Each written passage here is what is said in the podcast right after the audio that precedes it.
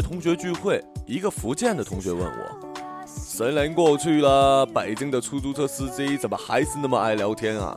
上车想睡会觉都不行。”我说：“别说十年了，过去刚有那种黄面包的时候啊，出租车师傅就特能聊。你一上车，就从眼前的车、路、人开始给你讲。”最后到你下车的时候，话题所落之处完全不可预料，其过程可能涉及天文、地理、历史、金融、军事、政治、医学、社科，没有他们不能点评的。同学说：“对对对，你还别不服，这些师傅的脑袋里真有货，不像咱们上网聊天，为了显博学还得现搜。”我呸！谁跟你咱呢？后来我这同学问我。你见过不愿聊天的师傅吗？我说当然有啊，多得很。还有你一说话就跟你急眼的呢。接着我就给他讲了这么一个师傅。这个师傅也就三十来岁，个儿不高，精瘦的像一匹小马驹子。我坐他的车，看见副驾驶牌上贴着“晋文山”，我眼一花，以为是晋文公呢。要不是地方小，还就给跪了。晋师傅开车极少说话，他身上有一种不要跟此人聊天的气场。你上车一看就知道，最好别搭茬。若是乐得安静的乘客，当然就舒服了。赶上我这种不说话就会憋死的主，真是人间地狱。头回坐他的车，从西客站到机场，一打表将近四十公里，加上堵车，不说话简直能急死人。但我一上车就知道，这回必须得忍了。靳师傅个子虽然不大，但是个光头，且相貌凶狠，右眼下还有一条又平又直的二点五厘米刀疤。该刀疤之平，令人不禁认为凶徒是拿着水平仪划的。这都不是最要命的，最要命的是他开车的时候姿势忒诡异了。加上他是跑夜班的，每次坐他的车都是晚上，真是吓人。他开车的时候，左手扶方向盘，右手挂挡。说是扶，其实就是把左胳膊伸直了搭在方向盘上，其与方向盘接触的位置既不是手掌，也不是手腕，而是小臂内侧。我后来试了试，这个姿势要转动方向盘，需要调动肱三头肌，忒别扭了。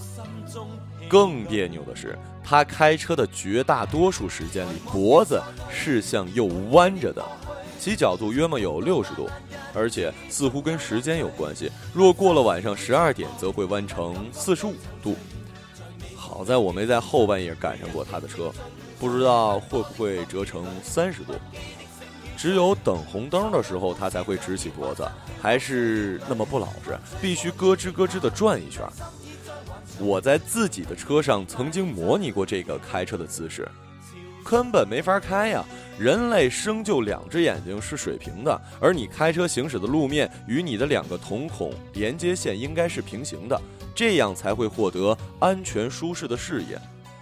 测成四十五度之后，路上发生的每个状况，大脑都要重新的调制解调一番，才能得到正确的处理指令。实在忒危险了，大家千万不要模仿啊！总之呢，这位靳师傅就是以这么个姿势开车的，每次都是。你们感受一下吧。坐靳师傅的车，虽然直观体验恐怖，但客观上说，实际还是挺平稳、很安全的。他从不超速，也不乱并线，路上有不会开车的主不小心别了他一下，是难免的事儿。他置若罔闻。有时候碰见故意斗气儿的，他就踩一脚刹车，等那车远了再慢慢的开。有的司机不愿系安全带，就把安全带的收紧马达扯坏了，然后拉出一节安全带搭在身上。靳师傅不会这么做，他总是老老实实的系好安全带，并且他的车里总是很干净，有特殊的气味，这种味道很好闻，但又不是香味儿。后来我问他，答说是 HEPA 滤网的味儿，他自己加装的。跟他聊天不搜索，看来还真不成。金师傅总是在我家附近的一家酒店门口趴活，有一段时间刚好跟我出行规律一致。听其他师傅讲，在这儿趴夜班等于赌博，赶上几个大活，一宿就算没干。要是再赶上没空跑回来的话，基本上一个活就可以歇了。夜班的师傅一般都极爱聊天，因为不聊天容易睡觉。客人在后头一打呼噜，司机就很容易神志不清，或者是变得极其狂躁。只有这位靳师傅不爱说话，总是歪着头一声不吭的开车。他也不听音乐，也不听评书，也不听匣子。开车的时候，除了风噪、胎噪，车里只能听见自己的心跳。这种安静的环境，连车里电台一类的机器都忍不住哔哔两声。物有如此，人何以堪呢？当然了，像我这样聊天的高手，这种难题只需要花点时间，还是能迎刃而解的。靳文山这种人，一看便知属于闷口大葫芦型，肚子里很多料，但是口让蜡封住了。只要把口起开，就能听到好多故事。一想到有故事听，我就流口水。大概坐了四五回车之后，这个口无意中就开了。我辈聊天高手虽有很强的表达欲，但都有一些大宗匠的架子，一般不会主动开口骚扰人家。只要对方一句话让我搭上，就必须默默忍受我几万字的语言空袭。问题是，靳师傅不搭茬啊。他连你去哪儿都不问，你上车他就起步，快要经过第一个路口时，如果你还不说话，他就直行。按他的理论，你要去哪儿应该主动说，不应该等他问。着急的是你，又不是他，也有几分道理哈。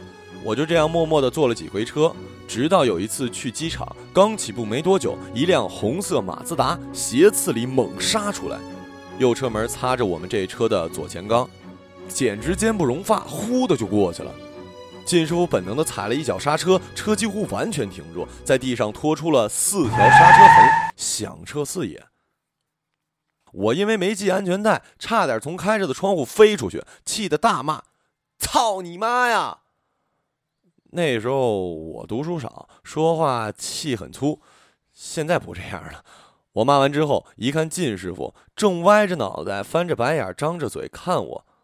我赶紧说：“啊，那个我说的不是你，我说那马自达呢。”靳师傅把脖子顺时针慢慢的扭了一圈，咯咯直响。接着他又开起来，没走多远，他就开言道：“赶着投胎呢，这他妈是！这应该是一句自言自语。”嘿呦，我心说这可是你自找的哈！我赶紧接上话茬：“可不是嘛！”我这句话一出口，大概就有跟烟瘾的人憋了仨小时之后抽的第一口烟的感觉差不多。这四个字后面蕴藏着三十年之修为，无穷内力绵绵不绝，马上就要跟上了。没想到我这回可错了，我这内力还没打出来呢，晋文山师傅毕生之浑厚功力便排山倒海汹涌而至了。他从路上经常遇到的几种类的二百五开始讲，到怎样规避这些二百五，到如何与霸道的公交车斗智斗勇，到怎样不违反交规的情况下开得最快，到许许多多开车的经验和教训，以及渐渐掺杂的一些私事和过往，简直像一个刚从孤岛上生存了三十年的当代鲁滨逊突然找回了说话这功能一样。他讲了很多故事。好在那条路足够长。据靳师傅交代，很久以前他是一个开黑的的，那时他在杏石口一带开一辆部队逃下来的桑塔纳，车况不错，人又年轻，开得很野。在那一带的黑车司机里，他很有名，人称“靳疯子”。杏石口地处西山八大处脚下，地貌起伏，多残桥小路，河边很多道路没有路灯。晚上走起来，对面会车真正是狭路相逢勇者胜，往往开车的结果是一个胆儿肥的把另一个车硬给砸上了马路肩，马上要掉到河里了。二马一错蹬的功夫，还得留下一句对彼此祖先的问候。这种情形，靳师傅总是胜者，因为他总是勇啊。当然，常赶集没有不碰见亲家的。这样疯狂的开了一段时间之后，很快就出事儿了。当然，靳师傅身上的事儿有很多，他时间有限，捡其中要紧的几件跟我说了。我篇幅有限，现在先不说太惨的，更惨的后头说，说了让大家吃不下饭去。他说的这条杏石口河边小路，我有幸走过一次，的确很恐怖，而且我也遇到了会车的情形。众所周知，我是一个很老实本分的人，我缩在路边让人家过去了，就这都惊得我一身汗。可以想象。多年前，年轻的靳文山开着二手的桑塔纳走在这条没有路灯的路上，现场是多惊险。此处应用直升机俯拍，因为他所遇到的危险不是会车，而是超车。当时一辆白色捷达从后面赶上来，超车而过。这表没什么，要超你就超呗。超过去之后，这车在靳文山前头狠狠地跺了一脚刹车，车屁股都快坐到地上了。靳师傅讲的时候，我心里想，一定是你先惹人家了，但我没敢说。靳师傅当下大怒，摘下四档，挂上二档，一掰轮，一给油，桑塔纳噌的射了出去。前车看了，也向左打轮，想要拦住靳师傅的去路。那是一个化油汽车跟电喷车更迭的时代，捷达司机忽略了老桑塔纳在降档操作下的推力。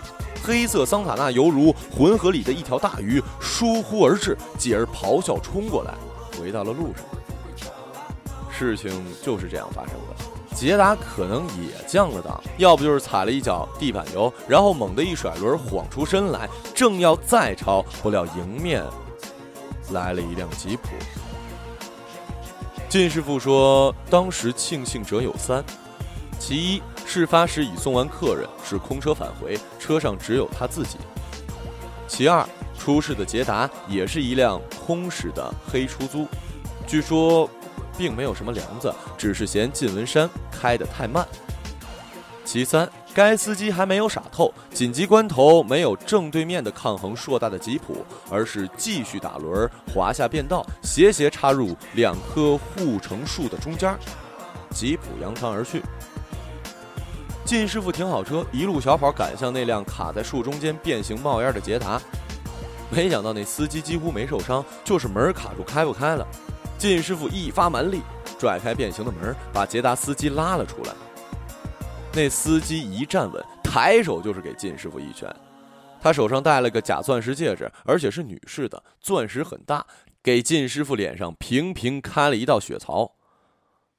靳师傅拿手抹了一下脸。上下打量一番，问道：“你没事吧？”捷达司机愣了一下，说：“嗯，好，好像没事。你呢？”听到此处，我差点没让口水给呛死。自那之后，靳师傅放弃了黑车。此时天降奇缘，同大院的一位姓秦的老师傅找他，问他愿不愿意开双班。这位秦师傅有一个个体出租执照。车是新换的，老师傅开车在意，保养及时，车况非常好。靳师傅问他：“秦师傅，你知道我刚把人车弄河里去了吗？”秦师傅说：“知道。”靳文山又问：“那您还信得我给您开夜班啊？”秦师傅说：“就因为知道这事儿，我才找你。”把靳文山说的晕头转向了。北京个体出租车牌照极少，十分金贵。牌照对应的车管理严格，不能说换就换，所以这车对于那些老师傅来说就是命根子。那几年他们不用交份儿钱，一个月挣下来，除了油钱、保养、车辆损耗，再加上交点微不足道的税，剩下都是自个儿的，十分令人眼红。秦师傅说：“小靳呐，你开我的车可就不能当进疯子了啊！你车门子上印着‘个体出租’几个字儿，本身就招事儿。”咱们开车必须得规规矩矩的，知道吗？靳文山说：“知道了，我不走河边。”说完，一点火就走了。秦师傅气得胡子都撅起来了。实际上，靳文山比以前确实老实多了。他极力克制自己，不开快车，不斗气儿，因为这时候他已经知道，开车除了要注意行人，还得注意车。因为车跟车一旦出事儿，动静还挺大的。但由于开的是夜班，路上车辆极少，他总是以限速以内的最高时速行驶。半年下来，秦师傅一查，一个违章都没有，还挺满意。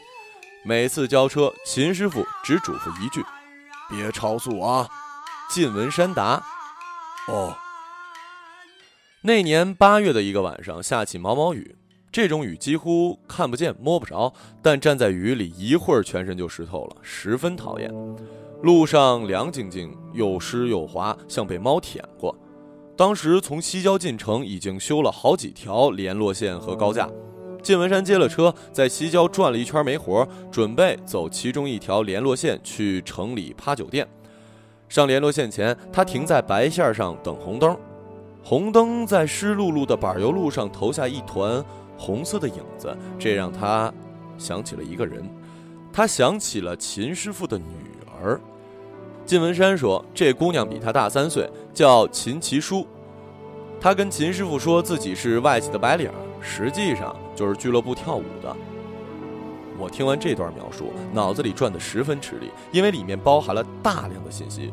比方说，靳文山可以这么讲：“我是七六年的，秦其书是七三年的。”但是他用了“大三岁”。这个词显然是带有抱金砖指向性的说法。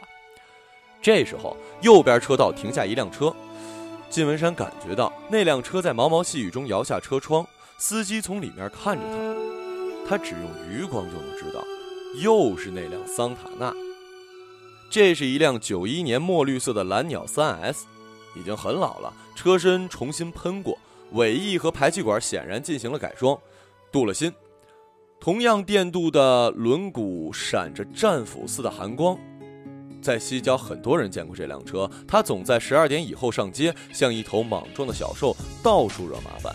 它马力大，提速快，转弯灵活，喜欢急猛的冲跑，疯狂的变现。开车的是个毛头小伙子，西郊夜班司机不认识他，咸称之为那个傻逼。现在这个小子已经很出名了，大家还是不知道他的名字，因为他上报纸和电视的时候都叫小轿车司机。这辆车几乎每天都能跟金文山碰上，他喜欢在红灯前跟并排的车拼起步，几乎百战百胜，因为没人乐意搭理他。其实靳文山也不乐意搭理他，只是起步本来就快了而已。几次跟靳文山并排起步，结果都大出这辆蓝鸟所料。靳文山提速忒快了，你坐在他车里就能够清楚地听见发动机转速逐渐加快，然后以摘档和离合器的声音为标志，突然降到一个高度，并以稍微缓慢些的速度继续上升，如此往复。你感觉不到空档那一瞬间降速和后坐感，因为他选择换挡的时机就像屠夫寻找牛脖子上的关节，行云流水。而那辆蓝鸟，靳文山只用俩字形容他的司机：傻踩。他似乎以为在转速尽可能高的地方换挡会获得更好的动力，而且不管晴天雨天、水泥板油，它换挡的节奏听起来是一样的。这说明它就是傻踩，没什么经验。一开始，蓝鸟只是偶然跟靳文山比过几次，都输了之后表示不服气，整晚在大街上找他。靳文山说：“那车发动机的声音越来越大，可能是进排气都进行了改装。”我问他：“是不是那种排气管改的特粗啊？”靳文山说：“不知道，我很少看别的车的排气管，都是别人看我的。”八月那个下雨的晚上，靳文山看着红灯的倒影，想着抱金砖的秦其书时，那辆蓝鸟缓缓地停在了旁边，还摘下了空挡，轰了两脚油。彼时，蓝鸟司机一定不知道，自己将在这个夜晚永远的告别他热爱的马达轰鸣声。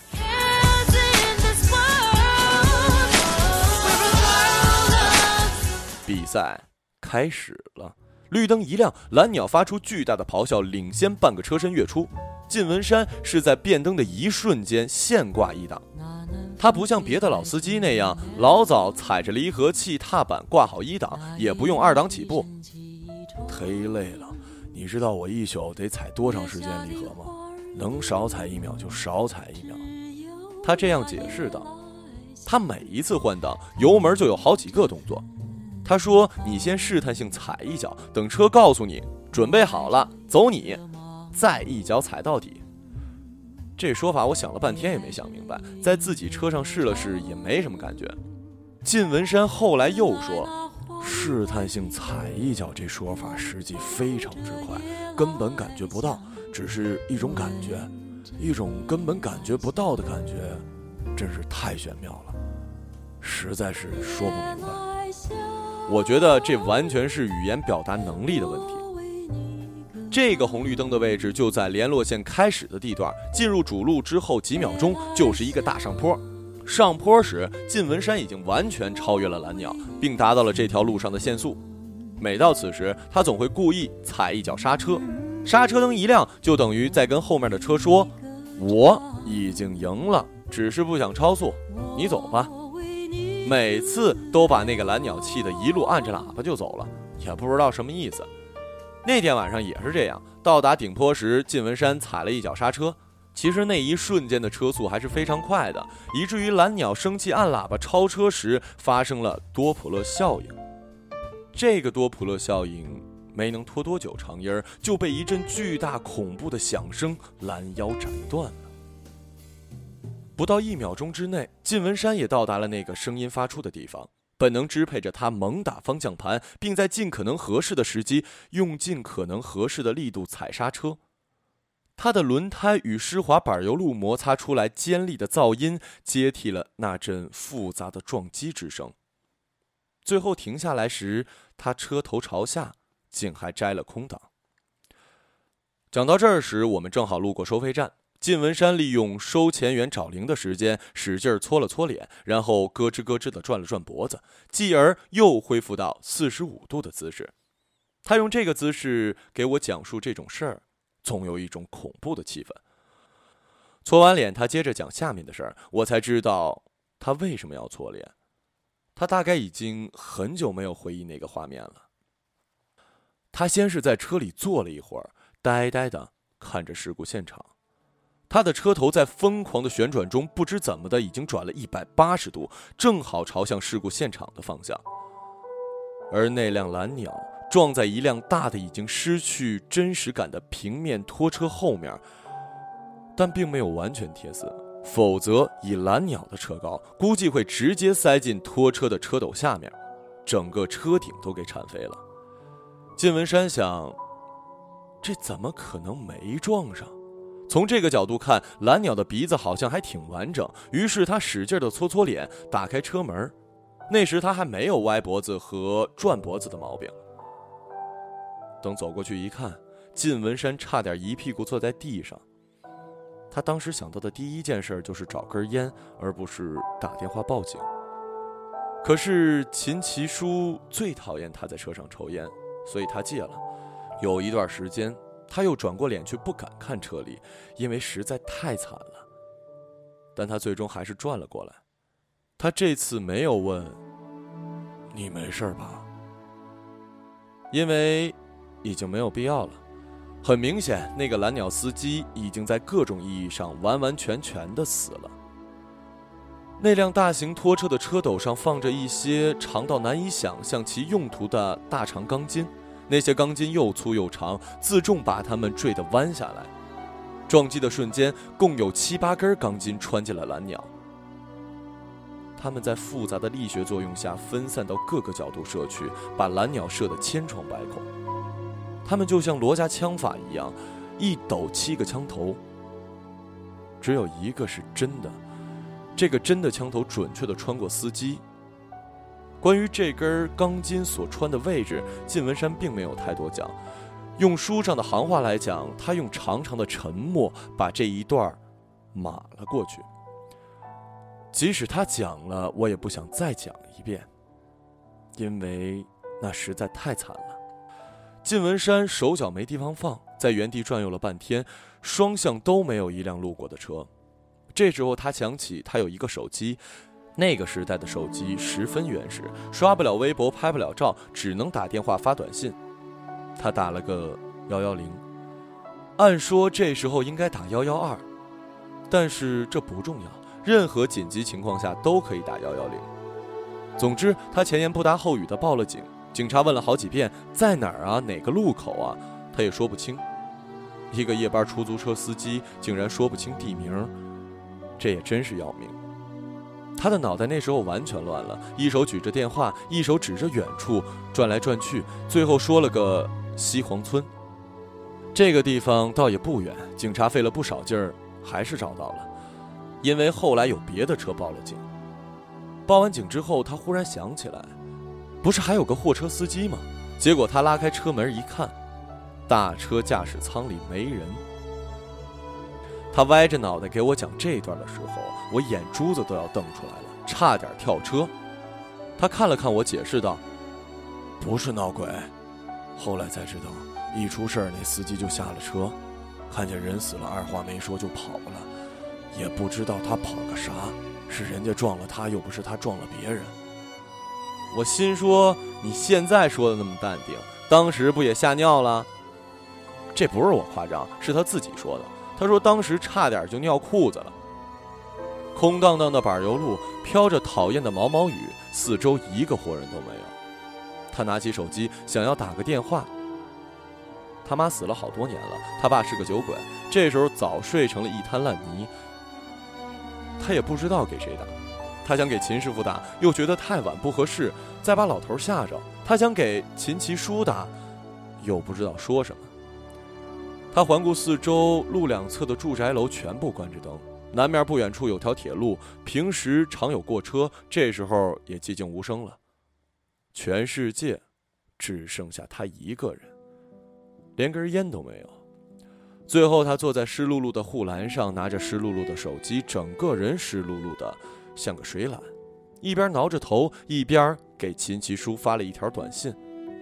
发完之后，手机就进水坏了。他是这么发的：“叔子姐，西黄村在下雨。”然后，他就在满面雨水的掩护下，呆呆地望着蓝鸟司机，撇着嘴无声地哭了起来。我问他。你这算为谁哭啊？为那个被钢筋插死的傻逼哭啊！人又不是你撞的，而且这回你连挤他都没挤他，他自己赶上的，赖谁呀？如果大车在你那条道上，死的就是你了。靳文山说：“我想过，我能应付，但估计他是应付不了。”阎王叫你三更走，谁敢留你到天明啊？对呀，你这不是想的挺明白吗？有什么可哭的？傻逼的命也是命啊！这件事发生之前，他刚刚过完生日没多久，从秦师傅分到的车钱已经能让自己的爹住上半年的养老院。他是这么打算的，他还想存点钱结婚。虽然他根本没胆子跟秦其书提这事儿，而秦其书则好像有很多个男朋友。那天晚上之后，世界就像一个星期没换水的金鱼盆一样，你还是能看见一切，但是他们都不再闪闪发亮了。那以后，靳文山经常做噩梦，噩梦的内容很俗，就是重现车祸的过程。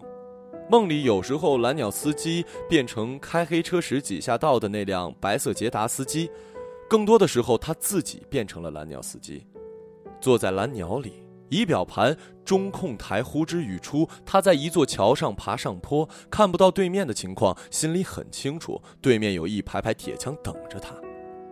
他踩刹车，可是车怎么都停不下来。开过了坡，眼看铁枪像倒下的森林一般直压过来，他使劲扭着身子想躲开，可身体被安全带勒住。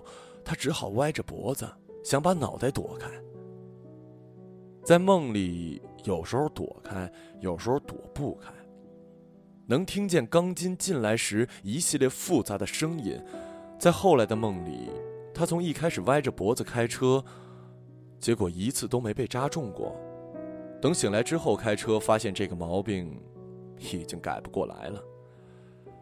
现在的靳文山开车总要比路面上规定的速度还低十公里，我有几次赶去机场，十分着急，但他就是不给我开足马力。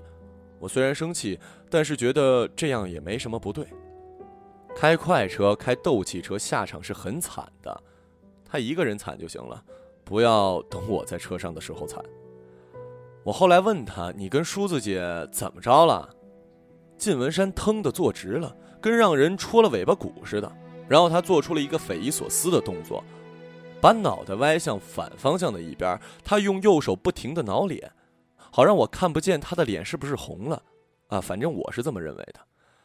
靳文山能够克服心理压力重新上岗，当然少不了秦师傅的开导和教诲。秦师傅开导完，怕矫枉过正，永远要补上一句：“别超速啊！”每次交车必要交代这句。凡是由靳文山开夜班的日子，无一例外。关于超速，有一件事，靳文山认为算是个例外，但那不是在交车时候发生的。春节的时候，因为过节活少，有几天歇车。三十晚上，秦师傅心急火燎地砸开靳文山的家门，咣咣咣咣咣咣。靳文山披着衣服开门，一眼就看到了老头满头是汗的样子，大惊：“师师娘怎么了？”秦师傅一愣，碎念：“是你妈个娘，是你叔子姐，她宫外孕，我喝酒了，快跟我走。”公平的讲，我觉得秦师傅表达的很清楚。秦其书发生了紧急状况，需要去医院，而自己喝了酒不能开车，所以需要靳文山开车。这有什么难理解的吗？也不知道是他反应到底是快还是慢。靳文山觉得一头雾水，发了半天呆，最后问了一句：“啥叫宫外孕呢？”老头大怒，说了一串不堪入耳的话来。靳文山直缩脖子，连说：“您别着急，我马上就来。”他进到他爸那屋，给床边铺了一个厚垫子，防止他爸掉下来，然后拿上钥匙就走了。他爸喝得烂醉如泥，迷迷糊糊醒过来，喊了句：“给我靠起来！”然后果然就掉在了垫子上，接着睡。庆幸的是，这天过节，路上没什么车，而且也没有下雪。不幸的是，路边有很多人在放炮仗，有的人看车少，跑到路中心来放；有人竟然焊了一个铸铁的架子放到路中间当炮台，真他妈没地方说理啊！靳文山开车绕着这些路障赶往医院的路上时，车外的炮声轰轰，跟到了摩的加沙似的。车内安静的像冻上的湖，没什么人说话。秦吉书只说了一句：“小山子，我把你车。”弄脏了，接着就倒在他妈怀里不说话了。路灯一盏一盏从车窗把灯光投在他脸上，他一会儿像个活人，一会儿像个死人。过了一会儿，靳文山说：“没事儿，这是咱爸的车。”我听到这儿真想击节称赞，机智啊！其中细节只有有心的人能听得出来，我就是一个有心人。秦师傅坐在副驾驶上，对这种细节好像没什么心思去想，只是一直在嘟囔：“快点儿，快点儿，快点儿！”靳文山歪着脖子，斜着眼问了一句：“师傅，能超速吗？”秦师傅这次没说别超速，他咬了咬嘴唇，哆嗦着说：“快点儿，快点儿！”这句话说出来的时候，正好经过一红灯，靳文山停下车，扭了扭脖子。然后不再歪着脑袋了，他坐姿端正，平视前方的时候，两眼射出两道火光，耳朵机警地竖着。他身体前倾，左臂微弯，左手握紧方向盘，十点钟方向，仔细从间货传来的鞭炮声中捕捉细微的发动机声音，又把右手放在排挡杆顶端的球上，感觉着它的震动。那个球被他爷俩盘得油光锃亮，跟道光朝的差不多。这一切只用了五秒，五秒钟之后，他让发动机悬停在三千五百转，向四千转一点一点的试探，接着直接拉进二档，一脚油门，把硝烟冲进一道无形的胡同，车身击飞而出。这时候还没变灯呢，那一刹那，一颗闪光雷划过车顶，把四周照得如亮白昼，接着炮声大响，天地相连。零点到了，一时间硝烟四起，红雾爱戴，漫天飞舞的礼花弹窜天猴，在晋文山看来就是夜光弹高射炮，而他则是一名机动部队的战士，正带着最重要的伤员跟死亡抢时间。有那么严重吗？可能他觉得有。